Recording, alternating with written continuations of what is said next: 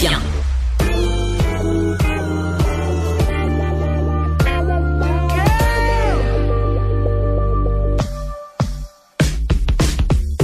lit avec Anne-Marie. Oh, j'aime ça le wawa là-dedans. Anne-Marie Ménard, bonjour. Bonjour. Bonjour, merci d'être là, de prendre la relève. Euh, Anaïs Gertin-Lacroix est en vacances. Je ne sais pas où elle est. Je ne sais pas ce qu'elle fait de ses journées.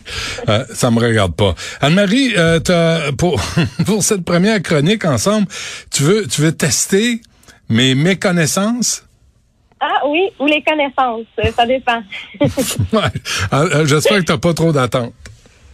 Ah, et on, on va on va apprendre à se connaître à travers ça, puis j'ai plein d'informations à vous donner, là, donc ça va bien aller. OK. OK, donc là, aujourd'hui, on parle de la santé sexuelle des hommes, de l'anatomie des hommes. Hein, on apprend à se connaître. Ma première question, facile. facile. Oui. On retrouve une vrai ou faux, vrai ou faux, OK. on retrouve une corrélation entre la longueur des pieds d'un homme et la grosseur de son pénis. Selon la légende urbaine, c'était euh, ce qu'ils disent, c'est grand pied, grand soulier. Mais je ne sais, pas- je ne sais pas. Euh, oui, disons que oui. OK, c'est faux. Il y a plusieurs études qui se sont pensées, penchées sur le sujet qui ont prouvé qu'il n'existe pas de corrélation entre les deux. Donc, ça suffit, on regarde plus la pointure de, de chaussure. Toutefois, il y a un concept qui se nomme l'indice de Manning qui rapporte, et là, attention, il y a beaucoup de gens qui vont regarder leurs mains, qui rapporte que si l'index est plus court que l'annulaire, l'homme aurait tendance à avoir un pénis plus grand. Et donc, en contrepartie, si l'annulaire et l'index sont à peu près la même taille, le pénis aurait tendance à être plus petit.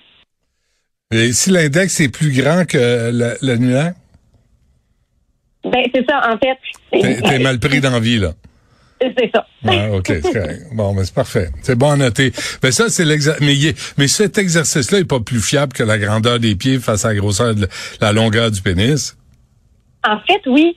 Ah oui? Euh, il y aurait eu, oui, il y aurait eu des tests là, chez, euh, les, les, euh, les euh, j'ai pris plus dans la tête, mais ce n'est pas du tout ce que je veux dire.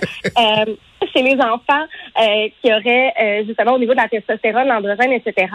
Donc, on aurait vraiment fait des études à ce niveau-là, puis ceux qui en auraient plus, qui auraient plus d'androgène de testostérone, auraient l'annulaire un petit peu plus court et donc auraient tendance à être un petit peu mieux équipés. OK. Bon, ben j'ai raté la première question. En as-tu d'autres? Oui. Euh, quelle est la grosseur de la prostate? J'ai le choix de réponse. La grosseur d'un raisin. Ça dépend de la grosseur du pénis ou la grosseur d'un abricot. Euh, ce que je sais que c'est, c'est bien, bien lettre. Moi, je dirais un abricot. Absolument. Donc, la prostate doit avoir la grosseur d'un abricot en général. Ce qu'il faut savoir, c'est qu'elle est hormonodépendante. Donc, elle commence à grossir lors de la puberté et ça se peut qu'elle continue de grossir un peu en vieillissant. C'est important de la faire vérifier très régulièrement parce que le cancer de la prostate est le deuxième cancer qui cause le plus de décès chez les hommes là, après le cancer des poumons. Donc, euh, si c'est pris à temps, on peut s'en sortir. Donc, hyper important d'aller passer des tests. C'est bon, c'est noté, c'est un bon conseil. Anne-Marie, euh, la troisième question de ce quiz. Donc, euh, est-il possible d'avoir un orgasme grâce à la stimulation de la prostate, c'est ma dernière sur la prostate, si on n'a pas d'érection? Euh, je ne sais pas. Donc, c'est oui, c'est possible. Ah oui? Euh, absolument. Donc, ça, ça va sauver, ça a sauvé la vie de beaucoup de gens, des gens qui ont eu des, des, des cancers, des maladies, etc., qui euh, ont une perte au niveau de l'érection. Euh, ça va révolutionner leur vie sexuelle. Apparemment que c'est possible de stimuler la prostate, d'avoir un orgasme, et ça indépendamment de la stimulation du pénis. Et euh, ben, apparemment que c'est un orgasme qui est beaucoup plus profond et émotionnel. Ça vaut la peine d'explorer. C'est ce qu'on me dit. Émotionnel. Genre, Ouais. t'en viens à pleurer, là. Ouais, c'est plus profond, c'est plus intérieur comme orgasme. Mais écoutez, j'ai pas de pénis, là, fait que je peux pas vraiment euh, Ça, là, confirmer, mais Ça, c'est la que ligne. C'est la ligne qu'on doit tracer, Anne-Marie, tu sais, parce que euh, t'as pas de pénis, moi j'ai pas de vulve, j'ai pas. Tu sais, à un moment donné, on connaît des choses, mais on peut pas les ressentir, on peut pas vraiment vérifier, quoique en, en études, là. Mais mais il y a cette part de euh, de de- d'humilité que ça prend là quand on traite de ces sujets-là. Absolument.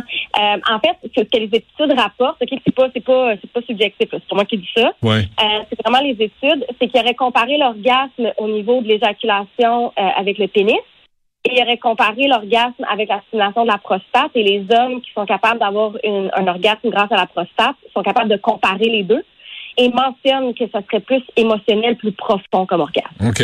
Euh, c'est noté. Anne-Marie, et quatrième question de ce quiz. À l'intérieur de combien de temps est-ce qu'on peut dire que l'éjaculation est précoce? Euh, combien de temps de relation sexuelle de, d'inter- Oui. Ah oui. Euh, pff, je sais pas, 14 secondes? je sais pas. Donc, c'est 60 secondes. 60 Euh, secondes? Une 60 minute? Ben, c'est Oui. pré- précoce en désespoir, ça? Oui, ben en fait, ça prend plusieurs critères pour dire qu'une une- une éjaculation est précoce. Euh, il y a souvent des gens qui vont dire qu'ils éjaculent trop rapidement à leur goût. Ils vont dire, ah, je suis précoce, mais en réalité, c'est à l'intérieur de 60 secondes, dans 75 à 100% des cas, sur une période de plus de six mois. Là, on peut dire que quelqu'un est précoce. 60 secondes. OK. Il y a des fois, ça peut arriver, mais si c'est une fréquence, là, il y a, quoi, est-ce qu'on peut consulter? Oui, absolument. Donc, on peut consulter. Il y a quelque chose de très psychologique euh, à l'éjaculation précoce. Euh, il existe aussi des petites crèmes, là, des petits, euh, des petites choses qu'on peut mettre au niveau du pénis là, pour geler un peu puis réduire les sensations si jamais. OK. Euh, as-tu d'autres questions? Oui. Je suis pas fort, hein? Comment? Je suis pas bien bon. hein? Ouais, ça, ça, ça va bien. Ça va bien. Quelle est la durée idéale pour un rapport sexuel qui comprend la pénétration? Donc, j'ai 3 minutes, 7 minutes, 15 minutes ou 30 minutes. Ça euh, sincèrement, je pense que ça dépend tellement d'affaires, là, de, euh, de, de- du partenaire aussi. puis de- je je sais pas, je dirais 14 minutes, 14 secondes, 14 jours, je sais pas. 14 jours. Ouf, ça fait, ça, Ça, c'est rough là, sur le système Ouais. de, de tout le monde. C'est intrusif, là. C'est... Euh, en fait, la durée idéale pour un rapport sexuel avec pénétration serait de 7 minutes. Ça- Donc, on se met beaucoup de pression avec la pénétration. OK. Euh, OK, ça vraiment, ça m'étonne parce que c'est pas long, 7 minutes, là. C'est pas long. OK. C'est Mais- pas long, mais c'est le temps que ça prendrait environ pour un homme à atteindre l'orgasme lorsqu'on on, on- on pratique la pénétration, puis ça serait environ le temps euh, que les femmes auraient déterminé comme étant un, un bon temps moyen. OK, pour les deux, là, pas pour pas juste le gars qui dit Hey, moi, du moment que ça marche pour moi, là, le reste, je m'en fous. Pour tout le monde. OK. Euh, c'est bon. Euh, la dernière?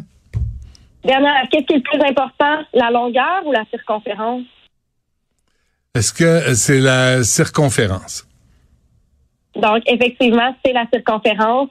Euh, les femmes qui euh, éprouvent plus souvent les orgasmes vaginaux euh, vont avoir plus de, de considération, vont apprécier la circonférence davantage plutôt que la longueur. Donc, il n'y aurait pas de taille idéale du pénis, mais on aimerait ça avoir une bonne conférence. Ça, c'est sans parler du consentement, de l'affection, de l'amour peut-être, euh, de, de tous ces éléments-là qui sont peut-être aussi importants. Absolument. Puis moi, je, je suis une fervente. euh, J'adore faire la promotion des, de tout ce qu'on appelle les préliminaires. Donc, la pénétration, ce n'est pas tout. C'est noté. Anne-Marie Ménard, merci. On se reparle demain. Yes, à demain. Merci. Bye. Merci à toute l'équipe euh, et on se reparle demain, 11 heures.